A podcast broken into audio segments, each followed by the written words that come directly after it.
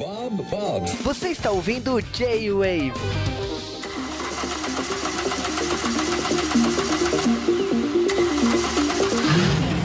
E estamos começando o J-Wave da semana, J-Wave Guardiões da Galáxia Volume 2 e logicamente que cada um aqui tem uma seleção musical. A minha teria K-pop, aliás.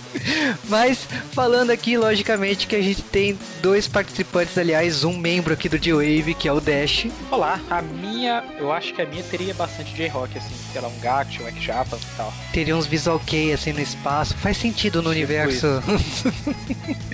e logicamente que a gente não poderia deixar de citar a pessoa que sempre me acompanha nas cabines de imprensa, o cara do 88 milhas, o Sérgio. É, eu, assim, eu colocaria a música do Dylion, sabe? Porque tem espaço, então não, tô brincando. É, eu acho que a trilha do filme até que tá boa, assim, se bem que eu preferia do primeiro, né? Mas essa, essa coletânea volume 2 aí também, também é, é divertida. Eu acho que eu não mudaria, não. Mas você prefere um Walkman ou um Zune? Olha, eu prefiro um celular com Android. com MP3 e tal, você baixa o que você quer. Eu acho mais útil. Também. Mas, assim, falando do, do filme, eu, eu curti, né? Eu achei ele muito legal, mas eu achei o final dele muito hediondo. Sabe o que eu achei do, sabe que eu achei do final? Tem cinco cenas.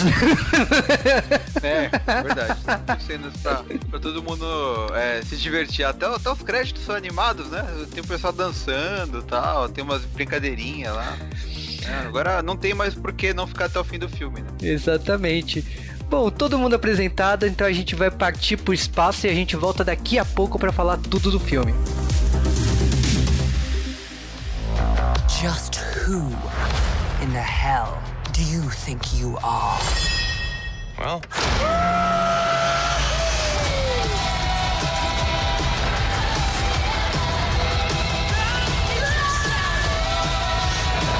That was awesome!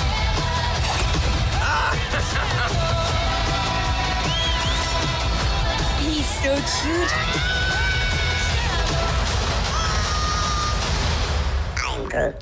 What's that? He says, Welcome to the frickin' Guardians of the Galaxy. Only he didn't use frickin'. Look out! oh wow. I tried, guys.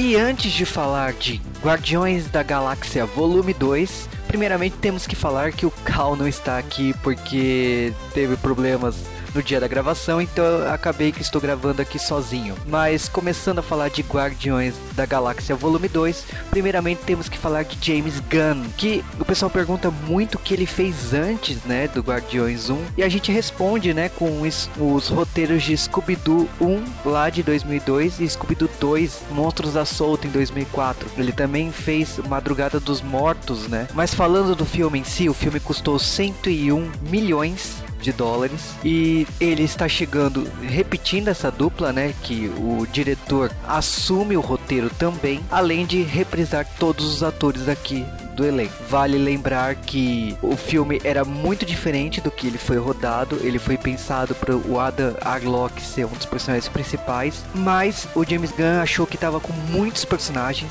e por isso ele segurou o personagem, o Adam Arlock, para a terceira parte. Ah, ele ainda falou que tipo esse filme é o segundo de uma trilogia e que provavelmente depois da terceira parte os Guardiões irão mudar para sempre, tipo não será mais a mesma formação ou coisa do tipo. Mas falando ainda no elenco, a gente tem que lembrar também de muitas participações especiais que esse filme tem. Então a gente tem a eterna Hannah Montana, né? A Miley Cyrus fazendo a Mainframe. A gente tem o eterno Lex Luthor, Michael Rosenbaum, fazendo o Martinez Naga. A gente tem Michelle Yeoh fazendo a Star Hank. Ah, a gente tem muita participação especial. No ainda fazendo cameos a gente tem o David Hasselhoff fazendo uma participação como ele mesmo. Temos também Jeff Goldblum que é o eterno profe cientista, né, lá do Jurassic Park, fazendo o vilão, o personagem que ele vai fazer em Thor Ragnarok nos créditos. E também tem o Nathan Fillion, que a gente já falou aqui do, do musical Horrible, no qual ele faz o Simon Williams. Então, muita participação especial. Home Zombie fez participação especial de voz no caso. E bom, o, o filme ele começou a ser desenvolvido em 2014 e logicamente que tipo assim, o sucesso do primeiro filme foi determinante para o sucesso desse aqui. E logicamente que tipo uh, muitas coisas como se encaixar com o restante do universo, a, acaba que não foi feito no momento, porque o filme se passa dois meses depois do primeiro e muita coisa aconteceu no universo Marvel depois disso. Então se espera que o próximo filme, volume 3, finalmente tudo já esteja, tipo, os personagens já estejam inseridos no universo da Marvel. Como tem personagens do filme do Thor nos créditos, se presume, aliás, eu acho que fica bem óbvio, que o esse filme acaba se encaixando lá com Thor Ragnarok no final do ano. Agora, se é verdade ou mentira, a gente vai descobrir no final do ano. Entre as curiosidades é que o diretor estava considerando o David Bowie para fazer uma participação em Guardiões da Galáxia Volume 2. Porém, como todos sabem, ele acabou falecendo em janeiro de 2016, então não se sabe qual personagem David Bowie iria fazer no filme. Benício Del Toro, que é o colecionador do filme anterior, ele falou que ele não, ele não iria aparecer nesse, mas ele continuou a estudar o personagem porque ele não sabe quando será chamado de novo para filmar um filme da Marvel. Vale aqui afirmar que Guardiões da Galáxia Volume 3 já está confirmado, é, repetindo James Gunn como roteirista e diretor e também a despedida dele, né, até então da franquia. Não se sabe o que ele vai fazer depois disso, mas se sabe que tipo assim, é uma despedida porque é uma despedida também dos personagens. Mas nada impede de voltar, né? Porque dinheiro manda, né? Vale dizer que o Stallone tá fazendo um personagem importante dos Guardiões originais e que talvez esse plot seja mostrado no 3 ou no 4. Como temos o Adam Arlock aí também, não se sabe, a gente não sabe eh, qual vai ser a prioridade do James Gunn nos próximos filmes. Como voltamos a dizer, acreditamos que essas sejam todas as curiosidades que vocês gostariam de saber, então a gente volta daqui a pouco para falar tudo do filme.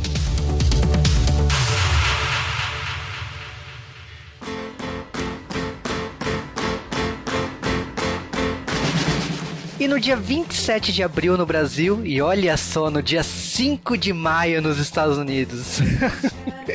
Já faz um tempo, hein? A gente tá aqui na frente da galera, hein? Nos Estados Unidos. Hein? O pessoal deve ficar muito puto, né? Como o BR gosta de, um, gosta de dar spoiler pros outros, ele deve ficar muito puto com a gente. O que deve ficar puto é a quantidade de memes que deve estar tá caindo na internet enquanto os americanos não viram o filme, né? É verdade, né? O que deve ter de spoiler que eles devem estar tá vendo lá agora. Triste. Problema da Marvel, não é problema meu.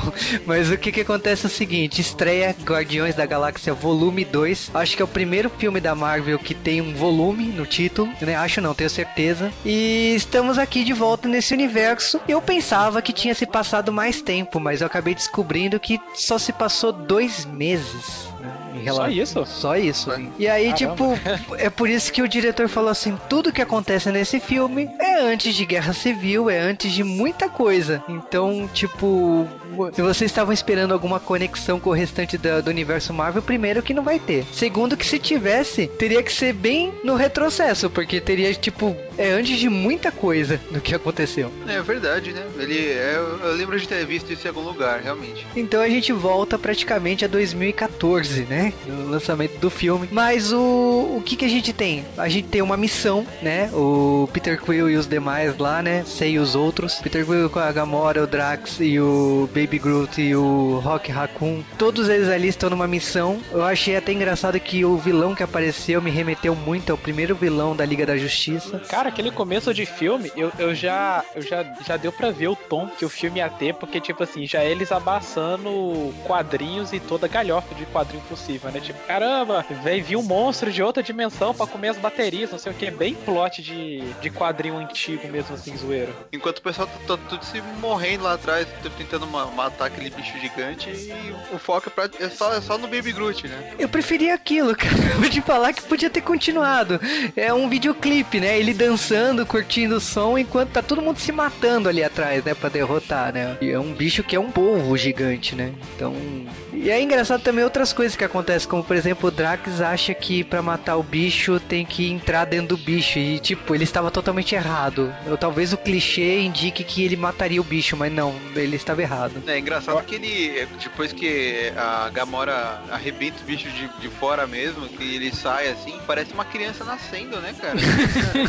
Fizeram um parto ali. É bem nojento essa cena. Mas Forte. É engraçado que, tipo assim, ok, é aquela missão tranquilo, a gente não entendeu muito bem porque é uma, é uma luta, mas aí a gente tem que, tipo assim, realmente salvou as baterias e tal, a, a sacerdotisa agradece, tem umas ironias ali rolando em cena, o Rock Raccoon ele olha, ele puxa o olho, dá uma piscadinha errada pra variar, e tipo, missão concluída, né? Teoricamente, cumprir o objetivo. Só que o Raccoon, ele é um filho da mãe, né? Tipo, o cara roubou as baterias, colocou na, na bolsa dele, né? E aí, tipo, e acaba transformando eles nos inimigos número um da, da, daquele lugar que eles acabaram de salvar. Aí ele recebe o pagamento deles ali, né? Que é a. a qual é o nome dela? Fugiu agora. A Nebulosa. Nebulosa, né? Que tava presa ali, que também tentou roubar as, as mesmas baterias que o, o Rock, Rock Raccoon roubou, né? É, porque, tipo assim, a Nebulosa, ela é a, a irmã da Gamora, a irmã, muito naquelas, porque, tipo, as duas foram criadas pelo Thanos, e aí, tipo assim, é- acaba que era pra buscar ela, mas, tipo assim, também tem uma questão meio a ser resolvida, na minha opinião, não era simplesmente tacar ela na, na prisão, né, eu acho que tinha algo mais ali pra ser resolvido, né, que acaba sendo pensado aí no filme, né. É, então, é que eu acho que eles queriam é, talvez resolver algum problema que tivesse com ela, principalmente a Gamora aí, que ficou muita coisa pra se resolver do primeiro filme. E eles até têm mais pra frente uma conversa aí e tal, né? Pra saber o que elas vão fazer o que elas planejam, né, com relação ao Thanos. Agora eu vou te falar a verdade. Quando, ela- quando eles se tornam inimigos da Aisha, né, que é a sacerdotisa, eu ri tanto da, do som de videogame antigo, das, na, dos simuladores de naves lá atrás Sim, dele. cara, muito bom isso, cara. Muito bom. Fliperamão, né? É, então, Bandai Namco deve estar sempre fornecendo as coisas pro filme da Disney, né? Porque é som de jogo antigo da Bandai, né? Mas a. É, eu, eu me senti vendo, sei lá, o pessoal na Playland de 2500, assim, do futuro.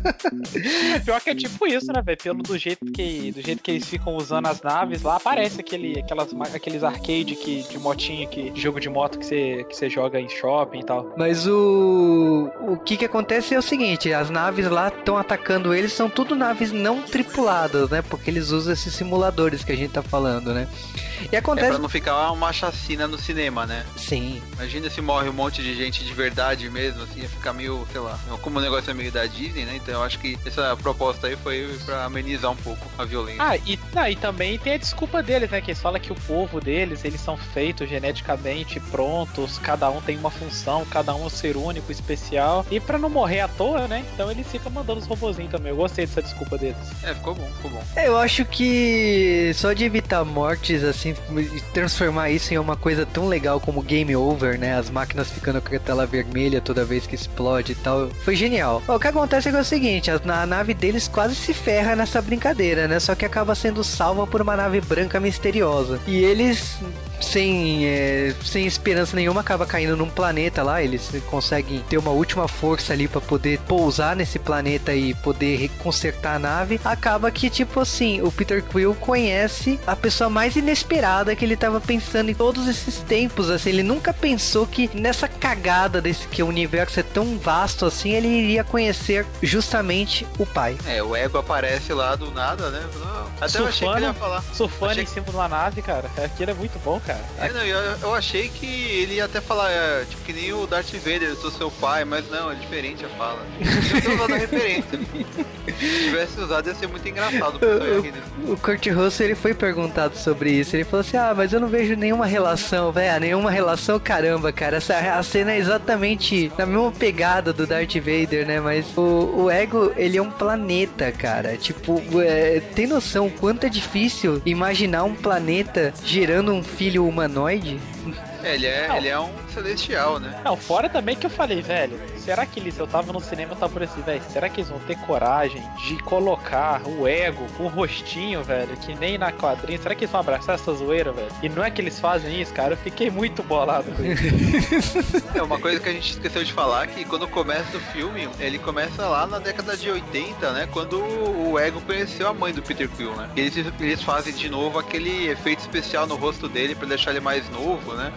E, assim, é, ficou com uma cara de rosto mesmo. Só que ele tá meio queixudo, né? Ele tá meio estranho ali, sei lá. Não que tivesse um efeito ruim, mas parece que tentaram fazer uma cara feia nele. Eu achei estranho isso. Eu, ele falou que aquilo não foi totalmente CG, né? Que usaram maquiagem nele pra parecer mais novo, né? Eu já não sei o que dizer o quanto aquilo é verdade ou não, né? Eu acho que é CG, né? É, mas ficou, ficou bacana até. A gente até viu ali um pouco do passado e tal. E. e- ah, foi, foi, foi legal ver esse comecinho diferente. Como a Marvel sempre faz, né? Agora, sempre que tem começo de filme, eles fazem uma ceninha especial ali e tal. Que às vezes é no passado, ou com algum personagem que já morreu, alguma coisa do tipo, né? É, o engraçado do ego é que, tipo assim, muitas coisas a gente tenta imaginar, não tem coragem de perguntar, mas os personagens perguntam por você. E aí, tipo assim, a primeira coisa que o Drax, quando ele descobre que o ego é um planeta, ele pergunta como que é fazer um boneco com pinto, né? E É, é. o, o, o Ego, ele, ele se foi, ele criou um corpo humano pra ele, né? Pra poder, né, fazer o Peter Quill, né? Então, essa era a dúvida se ele tinha um pinto ou não. Cara, na hora que ele. Na hora que, na hora que o Drex pergunta isso, eu falei assim, eu falei cara, eu não tô acreditando que eu tô vendo um filme da Marvel com piada de pinto assim na cara. Eu não tô acreditando nisso. Da Marvel e da Disney. Isso que eu, isso que eu achei mais verdade. interessante. Se você olhar o filme todo, todas as piadas de duplo sentido, que o filme é recheado delas, você vê que o filme ele fica numa linha muito tênue entre ter um filme pra criança e um filme pra adulto, cara. Eu, eu não sei, assim, o, eu não conheço tanto da filmografia do James Gunn, mas pra um diretor conseguir fazer isso nesse nível, deixar desse jeito, cara, o cara tem que ser muito, muito bom. Eu não sei se é porque eu sou adulto, mas eu vi um filme adulto, eu não vi um filme pra criança, porque quando o Ego explica todo o que realmente aconteceu ali, a viagem dele nos anos 70, 80 na Terra e tudo mais, eu acho que ele deixou bem claro que ele brincou de é, o pai da Saori no Cavaleiro Zodíaco, né? Ele andou pelo mundo fecundando mulheres e é por isso que É, todos... é que no nessa hora ele não conta isso, né? Ele só fala da mãe do Peter Quill ali. É, então, mas ele, ela, ele não fala, mas te- tem uma tem um simulador atrás dele que mostra a ele humanoide, é uma, um boneco tipo Little Big Planet que veste com as roupas dele e aparece várias mulheres atrás nessa nessa música. Não é um musical, mas tá tocando uma música. E aí tipo assim, você saca que ela, a, a mãe do Peter Quill foi mais uma, tipo, não existiu esse amor incondicional que o, o Peter Quill sempre achou que existisse. Na verdade, o cara saiu fecundando aí todo mundo mesmo. Só que a gente não sabe até então que destino teve os outros filhos. A gente vai descobrir mais tarde isso aí. É verdade, né? E é legal que nessa parte ele tá explicando a, a passo a passo da vida dele e ele vai usando o, o tipo como se fosse um uns PowerPoint só que de holograma, né? Ele mostra ele quando era cérebro, ele conhecendo uma, um humano, ele desenvolvendo o corpo dele. O cara fez tipo todo um show assim pra explicar pro filho dele como ele como ele surgiu, né? E você percebeu que toda mulher que ele bimbou, ele colocava uma flor no planeta? Sim, É. sim, é verdade, né? É aquela planta estranha que Uhum. acende, né? É, então ele marcou, é, nesse planeta já fiz um filhinho, pá.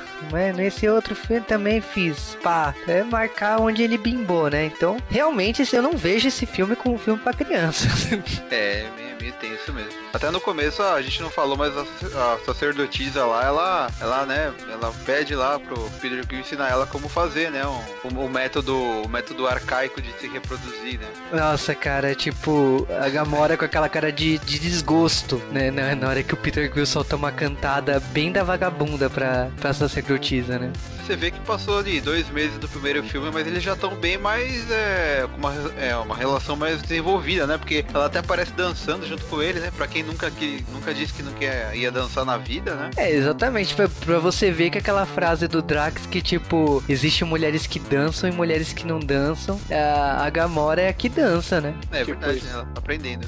Agora, uma coisa que eu queria comentar é que tem uma cena, enquanto a gente tá vendo essa história rolando, tem uma cena do Sylvester Stallone interpretando ele mesmo, né? Porque ele tá interpretando o Águia Estelar, né? O Atacara Gord. É, e é tipo, na minha opinião, é o personagem do Mercenários, né? É, esse personagem eu não conheço direito, né? O original. Então eu não sei se ficou legal, se tá igual quadrinho, não. Mas é, é o Stallone é o Stallone, né? Ele não tem muito, muita mudança É, então, de papel. Nos quadrinhos ele é descendente da sacerdotisa, né? Aqui eu não sei de dizer o quanto tem ligação, porque não tem ligação nenhuma. Mas basicamente, tipo assim, a gente tem aquele personagem que é o Yondo Udonta.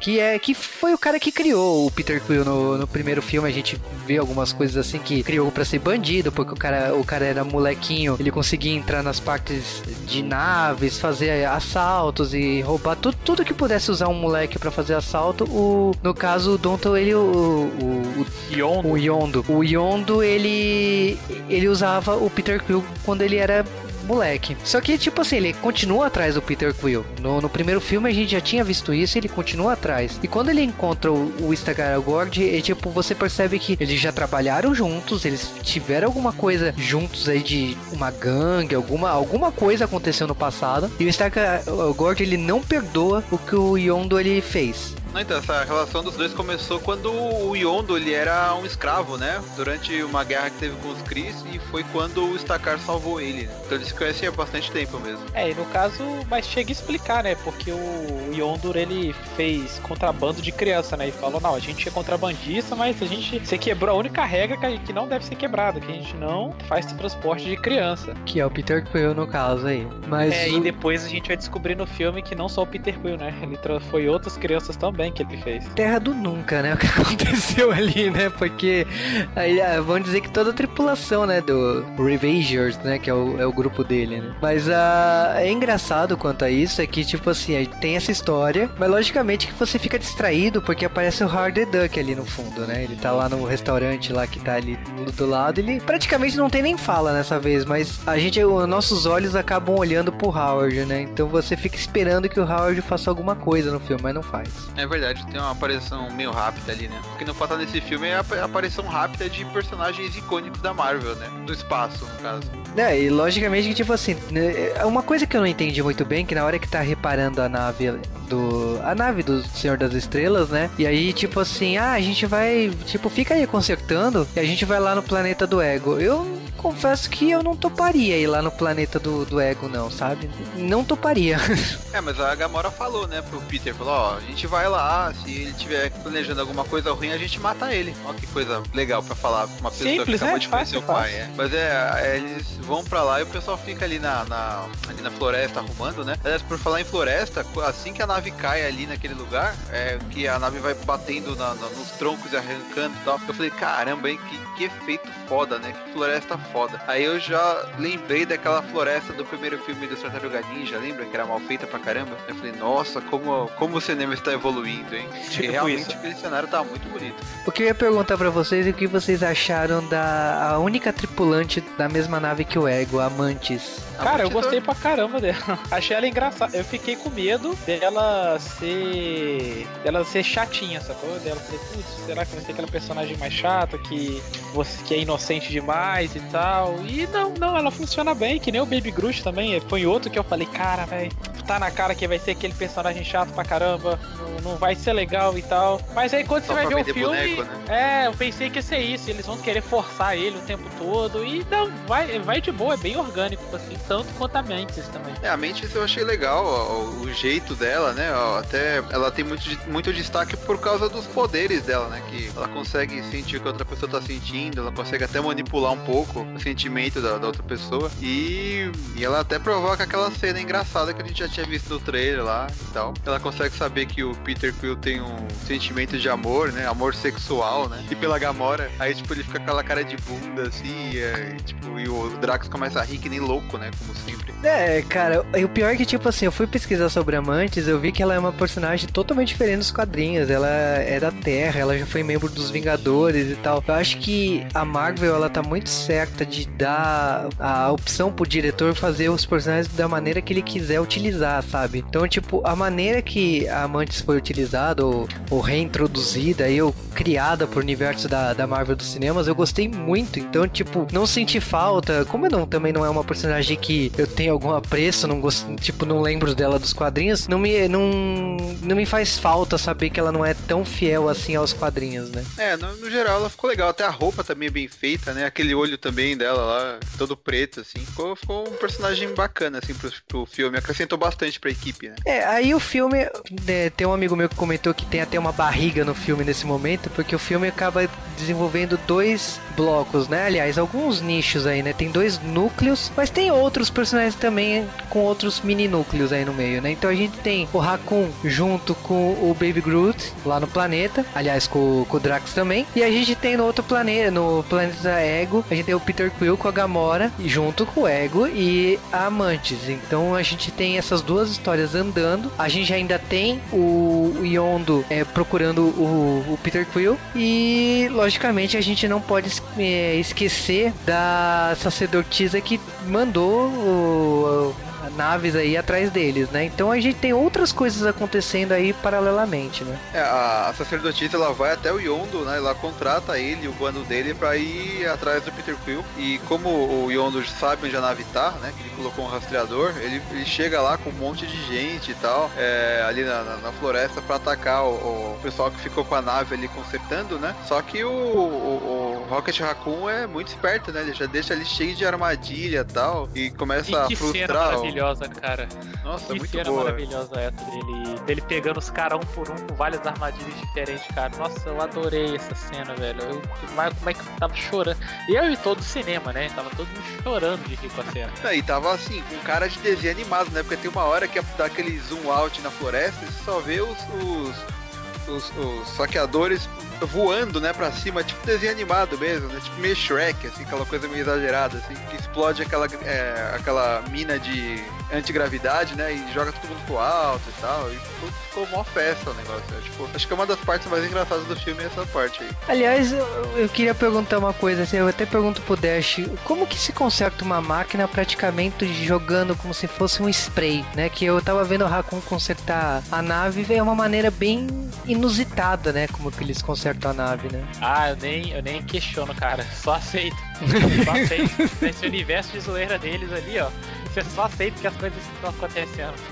Não, tô tranquilo. Aí, paralelo a isso, o que, que a gente tem? A gente tem lá o Ego mostrando pro Peter Quill o, é, o planeta, né? Ele mesmo, né? O corpo dele, né? E também apresentando um plot que, tipo assim, eu acho que a partir daqui o Peter Quill nunca mais será o mesmo, porque ele descobre que ele é meio humano, metade planeta, e que isso acaba tornando ele próximo de, de Deus, né? Porque você tem imortalidade, você. Imortalidade questionável, mas é. Você tem alguns poderes aí por causa disso, e acaba que o ego ensina como ele fazer uma bola de energia, né? Ainda não é um puta golpe, né? Mas ele começa a desenvolver um- uns novos golpes aí, uns novos truques aí, né? É, ele aprende a controlar o Ki, o chakra, o sétimo sentido, o cosmo, essas coisas aí, né? Tipo isso. A única coisa que eu achei que eu achei meio pai é que esses poderes, tudo isso aí, é só, é só do planeta. Fora do planeta não tem, não funciona. Ah, isso é verdade, né? Mas mais pra frente ele explica, né, que se, se o pai dele morresse, ele não poderia fazer mais aqueles poderes lá. Então não sei se continua ou não. Vai que o Peter Quill,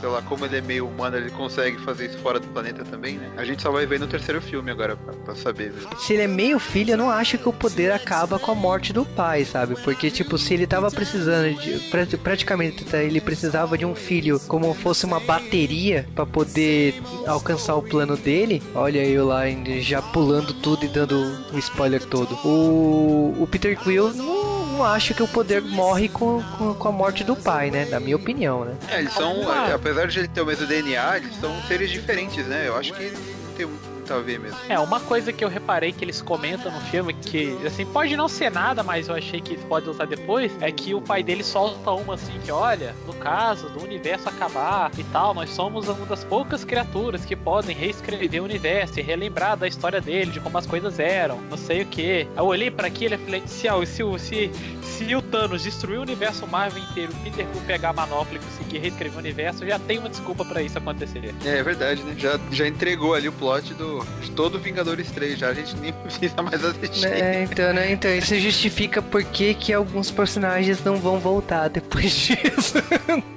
Ah, pode ser. É uma também, boa desculpa na hora de reescrever a Terra, né? É verdade, tá, tá explicado. Mas eu acho engraçado que, tipo assim, já que a gente atropelou tudo, a gente já sabe que o Ego, ele é o vilão. Na altura do campeonato, a gente assim, já sacou disso. E que como ele brincou da, da família Kido lá, né? De fecundar mulheres do mundo inteiro pra virar cavaleiros, só que não, mulher, é, os filhos dela virar cavaleiros, acabou que, tipo, o Peter Quill foi o único que virou a fusão correta, né? Que é metade humano, metade deus, né? Metade planeta. E aí, tipo, eles acabam encontrando as carcaças dos outros filhos, porque todo filho que ele disse que que ele atrás e não tinha poder nenhum, o cara matava, né? Já que o Peter Quill, ele era o meio humano e meio planeta, dava, dava pra ter- alcançar o objetivo dele, né? Que ele precisava de mais força e o, o corpo dele, o planeta ali, não tinha como ir além disso. Por isso que ele começou a ir fecundando aí mulheres da, da galáxia toda, né? É verdade. Mas o. é, Nisso o pessoal tá vindo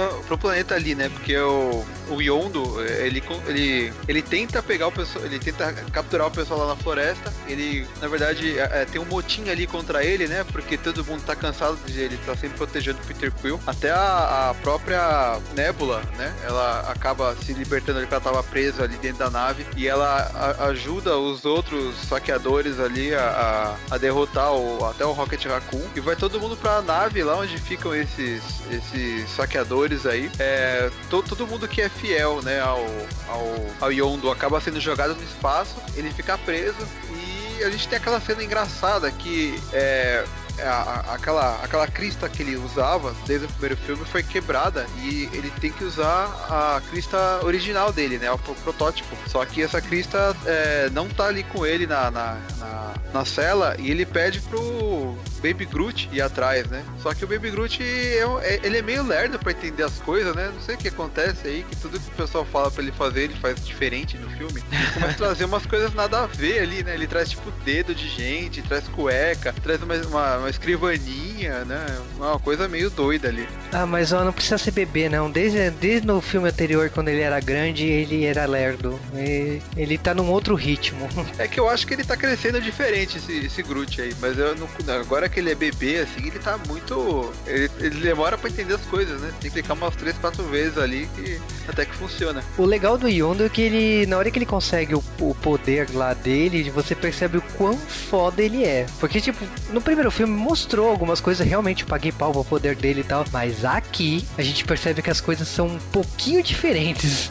Ele tem muito poder. É aquela, Não, é- aquela flecha dele, né? Que ele controla até a distância, né? Impressionante o poder, poder dela. Não, você, ó, cara, você vê que ali ele tava com aquela galera porque ele queria, né? Porque ele não precisava daquele pessoal todo pra poder, pra poder trabalhar. Ah, isso Que é a, verdade. facil- a facilidade com ele vai matando o pessoal, cara, eu fiquei bolado. Você, Se a Nebula não tivesse destruído o- a crista dele e ele não tivesse desmaiado, é, ele ia vencer todo mundo ali na hora do motim ali, né? Então, Pra você ver que, tipo assim, a morte no começo das naves não era motivo nenhum, cara. Porque ele, o que- que, ele matou de gente nesse filme? Tipo, aquelas naves do começo do filme era nada, cara. é verdade, né?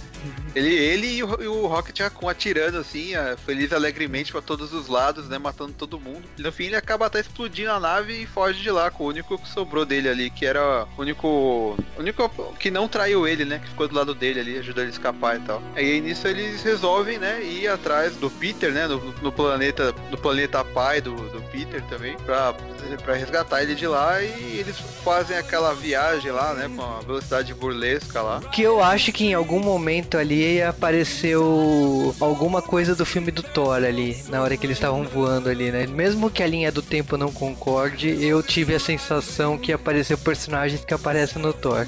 É, apareceram Olha, cara, lá. eu, eu não tenho certeza, mas tem uma hora que eles passam pelo aquele mundo microscópico lá do, do Homem-Formiga. É, não sei se é esse. Eu sei que uma, uma das cenas que eu lembro de ter visto, eles passam por um planeta e tem dois bichos meio grandes com uma armadura e um deles tá segurando um porrete, assim. Eu não sei de que, de que universo que é, porque eu não manjo muito, mas eu lembro dessa cena, assim. Eu queria saber de onde é isso daí. É, mas pode ser desse planeta, desse planeta aí do onde vai rolar o Thor Ragnarok, mesmo a linha do tempo não, não sendo condizente. É, eu é, dou, porque o, o lugar existe, né? o do Homem-Formiga, por exemplo, eu não tinha reparado, não. Fico. Eu me surpreendo. Eu realmente preciso ver esse filme de novo. É, eles vai, viajam assim numa uma distância muito grande, né? Tanto que a cara deles começa a ficar deformada, tipo desenho animado, assim. Eu falei, caramba, eles chegaram nisso, cara. Imagina, eu fico imaginando, sei lá, o Homem de Ferro passando por isso, sabe? O Donald Jr. também com a cara toda arrebentando, assim, sabe? Agora, o que, que vocês acharam dos vigias fazendo participação especial? Cara, eu, eu fiquei bolado, cara. Eu não imaginei que, sendo toda, toda zoeira que o filme ia ter, se ele- eles iam ter coragem de pegar e botar um vigia, sacou? Tipo, ah, o cara tem ca- uma cabeça de bebê gigante, cabeçudo, aquela roupa e tal. Tipo, eles não iam ter como. Pensei, velho, isso não vai acontecer no cinema. E não, cara, o James Gunn provou que não, velho. Que ele lê quadrinho e que ele gosta da tosqueira mesmo. Ele foi e colocou, cara. Eu vibrei no cinema quando eu vi eles. Agora, o Vigia você, não é um personagem do Quarteto Fantástico? Porque eu olhei e falei assim, mas esses personagens não deviam estar aí. Ou não? Então, eu não tenho certeza. Eu, eu acho que eles não são do, do quarteto. É do universo Marvel no geral. Ah, que bom, então. É, não, eu, eu, eu pensava que já era um indicativo, olha, Quarteto é da Marvel, sabe? De repente. E eles não estão sozinhos, né? Estão do lado do, do Stan Lee, né? Que agora é um astronauta que tá ali perdido, né? Aí ele fala que já trabalhou na Terra, acho que trabalhou com FedEx, se eu não me engano, uma coisa assim. Exatamente. Bem que essa cena que você tá, vocês estavam falando de viajar pelos mundos e universos, eu achei muito mochileiro, né? Então você, o guia da, dos Sim, mochileiros. totalmente essa parte. Na hora que eles começam a distorcer a cara, eu falei, caralho, velho, isso é guia dos mochileiros, velho. É uma coisa, é, o Stan Lee ele fala que é um astronauta que já trabalhou no FedEx, né? É, ele não tá trabalhando no FedEx lá no, no, no final do Guerra Civil? Eu não Será que é a lembro. mesma pessoa? Ah, Porque mas, ele, entrega, uma- ele entrega uma encomenda pro Tony Sterco, lembra? Mas deve existir uma conexão aí. A gente, eu, provavelmente, na hora que a gente juntar todas as participações do Stan Lee, deve formar uma história, né? Porque ele já é radioativo, né? Graças ao Hulk, né? Então ele pode qualquer Ah. coisa, né? Ele não morreu no, no Hulk, né? No primeiro filme. Mas eh, beleza, a gente chegou no momento que, tipo assim, a batalha no ápice, assim, praticamente todo mundo já chegou lá no, no planeta Ego. O, o Ego já se revelou inimigo. O, o Peter Quill não aceitou, né, o, a proposta do Ego de, de juntar as forças, então ele acaba sendo perfurado lá pelo Ego para sugar a energia dele. Então é tudo um plano mirabolante aí para poder eh, matar o Ego, ou pelo menos sair dali vivo, né? Lógico que a gente pulou. Até a, a- até a Gamora já tretou, né, com a, com a irmã dela ali. Sim, fizeram as pazes. Eu achei uma forma muito humilde de fazer as pazes você pegando a, uma parte da a metralhadora de um helicóptero e mirar na sua irmã, assim. Eu acho uma coisa muito fraternal, assim. Elas se explodem, né? Cria um buraco no chão e tal, e aí elas quase Aquela morrem ali. referência, nesse momento tem aquela referência ao proto-canon do, do Homem de Ferro ali, eu achei muito Nossa, é maneiro. verdade. É verdade, né? Isso é uma coisa que eu sempre quis ver no cinema e até hoje não tem, só no jogo, só. Mas eu acho que eu não entendi se elas realmente é, resolveram as coisas, tipo, elas formaram uma aliança porque é, a culpa é do Thanos, ou simplesmente, tipo assim, a Nebulosa usou o clichê de tipo, olha, temos um inimigo em comum, então por enquanto formaremos uma parceria e depois cada uma vai pro seu lado. Eu acho que é mais, tipo, elas se, se uniram porque o planeta tava desabando, né? E elas tinham que sair dali. Então vamos se ajudar pra sair daqui, depois a gente resolve o resto. Então a gente tem essa, essa luta final aí que pra, pra mim quem salvou o dia, logicamente, só podia ser o Baby Groot com uma explicação que o Raccoon tentou de todas as maneiras, não aperte o botão, não aperte o botão, mas enfim, a gente... Cara, o que eu achei muito bom é porque aí a, a, a DC tem que aprender com a Marvel fazer trailer, cara. Porque, tipo, a gente achou que todas as piadas estavam no trailer. Tipo, essa piada do Baby Groot lá na hora da. Que eles falam, pô, eu vou botar uma fita aqui. Você tem uma fita, Peter? Tinha no trailer já, mas no filme a piada é muito, muito, muito melhor no filme, cara. Cara, mais mas como, longa, né? cara, como é que eu. Véi, eu tava quase chorando de rir no cinema quando eu tava ouvindo a piada. Ele, Gamora, você tem? Pá, pá, pá. Não! E perguntando pra membro por membro da equipe lá se tinha fita, cara. Mas eu. Cara, mas eu ri muito, cara. Como É, ele, que eu fala, ri? ele fala tipo, é, e, a, e, a, e a Nebula, você perguntou? Eu falo, não, ela não tem, mas você perguntou pra ela. Pera aí que eu vou ver.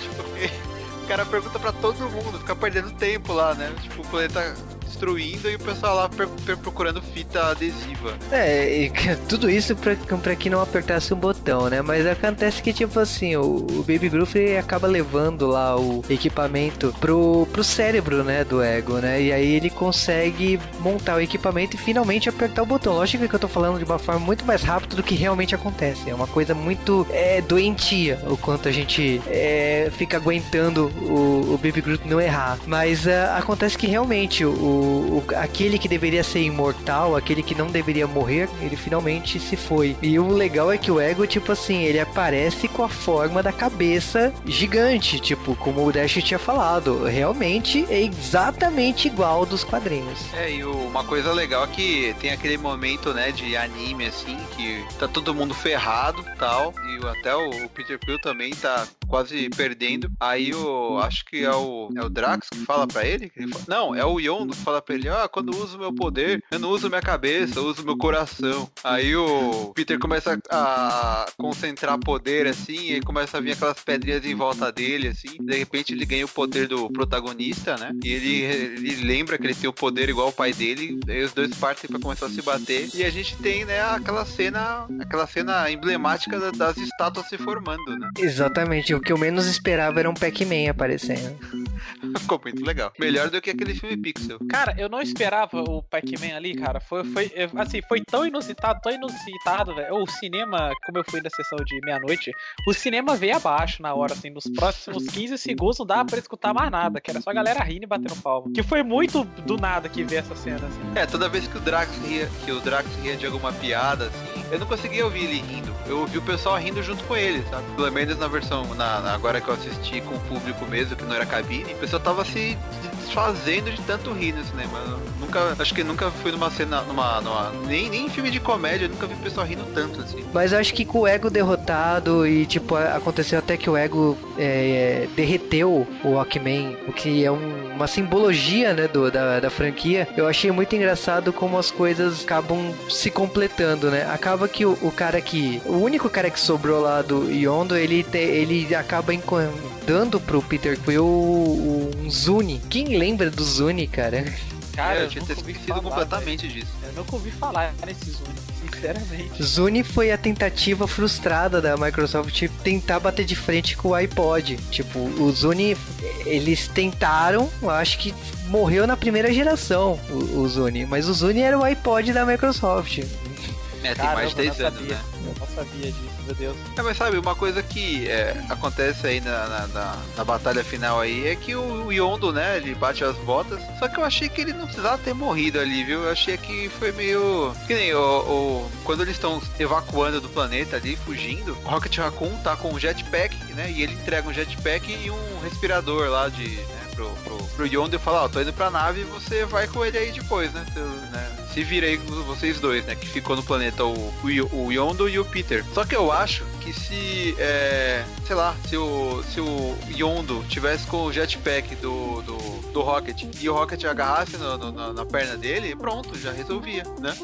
Você sabe que essa cena aí da morte dele, eu achei muito o Shura com o Shiryu, né, do Cavaleiro Zodíaco, né? Olhava pra cena e falei assim, esse cara vai ser, ele vai usar armadura, passar armadura de, de ouro pro, pro Shiryu e, se, e morrer, né? É exatamente o que acontece aqui, ele passou o, o propulsor lá dele e acabou que ele morreu, né? E o Peter Quill se salvou, né? Mas é, eu acho que a morte dele é fundamental pra continuação, porque a gente tem aí a morte do Ego, a morte dele, a gente tem depois toda um- uma cerimônia, né, da, da morte dele, e isso cria uma situação para possíveis continuações, por causa que o, o Isakara Gord ele usa como pretexto da morte para reunir seus é, ex-membros aí, seus ex-amigos aí. Então, o que que a gente vê em cena? Praticamente a gente vê os Guardiões da Galáxia originais, o, dos quadrinhos, que era em outra terra, não tem, é, não tem é, conexão nenhuma com o universo da Marvel que a gente conhece, porque era de uma de um outro selo né, na, nos quadrinhos, né? Então a gente vê os membros originais ali. O que, que significa a união dos membros originais? É, é alguma coisa maior aí, o que? Se são roubos, se, o, que, que, o que, que será que vai acontecer? A gente não sabe, mas que realmente, tipo assim, o final do filme com a morte do Yondo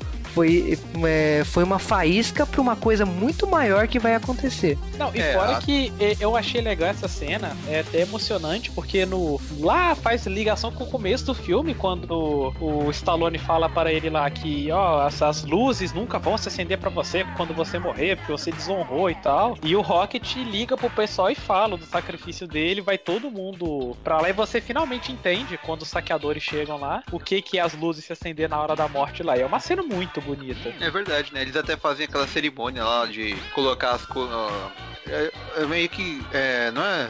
Seria enterrar ele. É meio que transformar ele em pó, né? Eles jogam ele no meio de um fogo ali, colorido e tal. E realmente essa cena aí é bem, é bem bacana, assim. Ela, ela encerra bem o filme, né? A última cena que aparece mesmo do filme, que não é pós-crédito, é o, o Rocket Raccoon, né? Tipo, sai uma lágrima dele, assim, que ele tá triste porque ele se identificou com o Yondo, né? No fim das contas. Não, é meio bad, assim, porque você vê que o, o, o Rocket encontrou, quando ele finalmente encontra alguém que entende ele completamente, essa pessoa morre. E a gente vê que o Rocket gosta da galera dele lá, porque só voltando um pouquinho, na hora que eles estão fugindo na nave lá do planeta e que o Peter vai ficar para trás, e a Gamora fala: Não, eu vou eu vou atrás dele, não sei o que, ele desmaia ela e falou: Desculpa, eu, eu só consigo, eu não consigo perder mais de um amigo na minha vida. Isso eu acho legal, que ele meio que paga de fodão, de mauzão, que tá zoando os outros, mas é porque ele, ele quer manter o pessoal longe dele, porque ele não, não quer se envolver emocionalmente, assim. Isso eu achei bem legal. Ele viu que o Yondu era igual a ele. Por isso que depois do sacrifício do Yondu, meio que ele muda o jeito dele, assim. Exatamente. E aí a gente tem as cinco cenas pós-créditos, né? Porque a gente vê na primeira cena o sucessor do Yondu, né? Que é o único cara da tripulação que sobrou, que ele tá treinando a, a Agma do Yondu, né? E ele acaba até errando, que ele acaba acertando o Drax, né? E depois a gente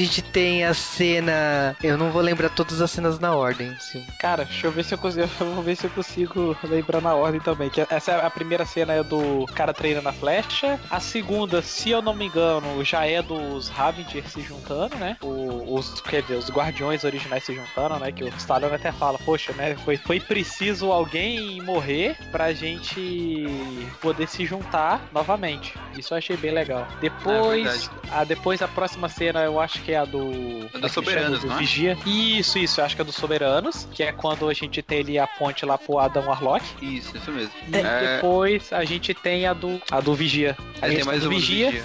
Isso, que é os Vigia indo embora, provavelmente, né? O chuto que é eles pegando e indo, vindo pra terra, né? Vindo, vindo observar pra terra, né? Que coisas grandes vão acontecer. E a, fina, a fecha com o Team Groot, né? Agora o Groot é adolescente, né? Vai ser, e é chato pra caramba. Joga videogame. É verdade, tá. Adolescente revoltado que fica preso dentro do quarto, né? Só que ele tá tão ele é tão revoltado que ele faz crescer galho no quarto inteiro, pra ficar difícil do pessoal entrar lá. E uma coisa que eu notei nessa cena é que o Peter Quill agora tá entendendo o que ele fala, né? Porque ele só fala I'm Groot, né? E agora ele tá entendendo que o, tá, tá tipo como se fosse pai e filho, assim. Eles até discutem, então. É, então, aí essa cena eu queria entender se realmente passou tanto tempo, porque aqui nesse, como tinha passado só dois meses e ele ainda era um Baby Groot, então deu a entender que realmente deu uma passagem de tempo aí, né? Isso, ah, eu então, acho eu acho... uma passada boa.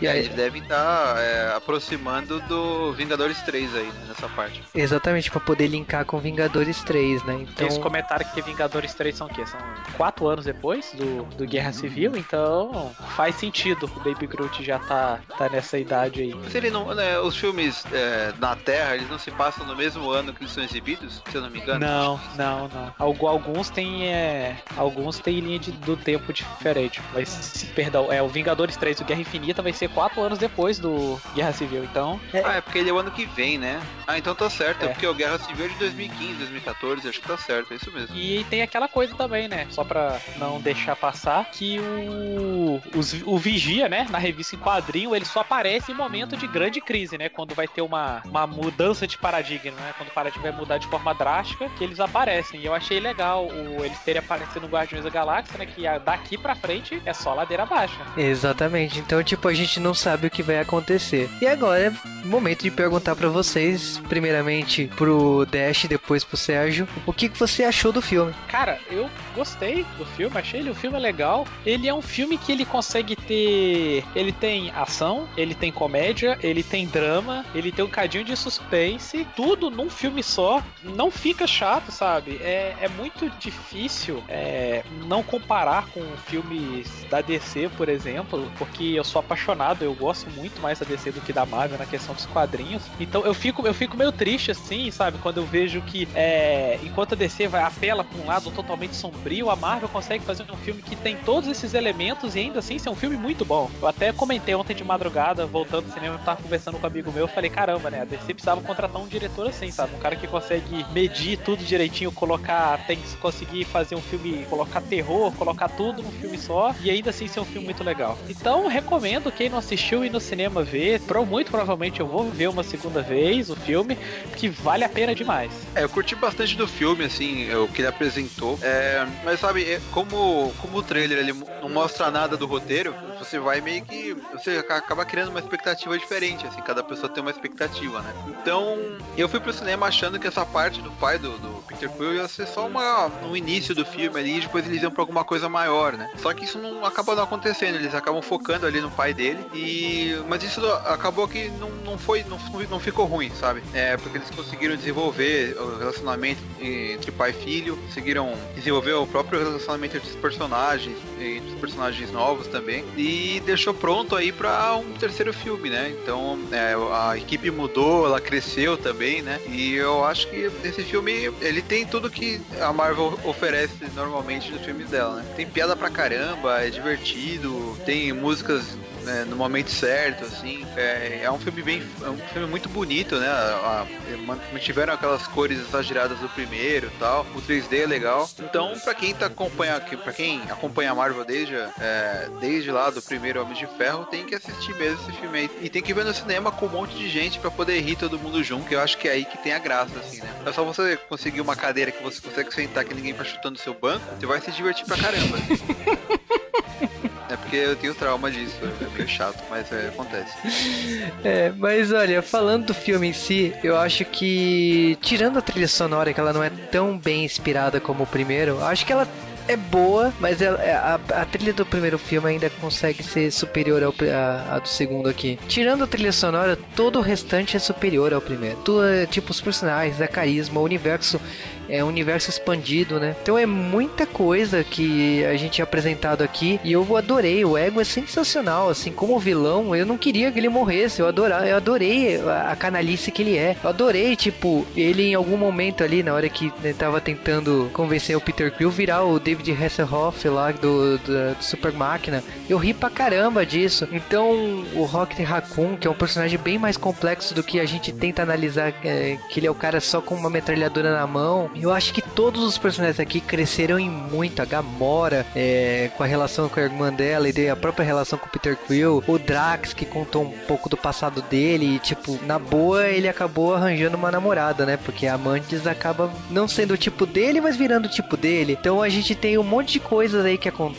que aconteceram. E você mostra o quão, o quão competente é um diretor e roteirista. Porque o, o James Gunn, ele, ele assina roteiro, ele é o diretor, ele fez muitos, é, muitas etapas do filme. Então você percebe o quão dedicado ele é nesse universo que ele criou. E parabéns pra Disney de ter dado essa, essa, essa carta branca pra ele, né? Porque no primeiro ele reclamou muito da, da inclusão do Thanos, né? Que ele não queria o Thanos aparecendo no filme o tempo todo, que, que foi o que acabou acontecendo. E aqui provavelmente, tipo, ele deve ter exigido mais, uma liberdade maior, e a Disney cedeu a ele. E eu acho que é por isso que esse filme é muito melhor que o primeiro. É, o filme, assim, é, a gente não pode deixar de falar que, é, pra quem estiver vendo os créditos lá subindo, tem um easter egg ali do, Thor Ragnarok, né? Que o Grã-Mestre aparece dançando ali também. Então tem que prestar atenção que tá por ali. Provavelmente no filme de novembro, quando tiver o Thor nos cinemas, eu acho que vai começar a se encaixar com Guardiões. Vamos ver, né?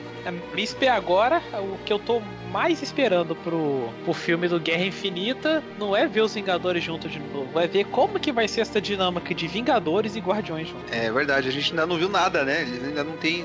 não deram um pio, né? De uma série com a outra, assim. De uma. de um filme com o outro, né? Isso é só lá mesmo que a gente vai ver. Enquanto a gente tá aqui vendo o filme e tal, já, o pessoal do, do, do Guardiões da Galáxia tão, já estão filmando lá rolar o Vingadores 3, né? Ano que vem.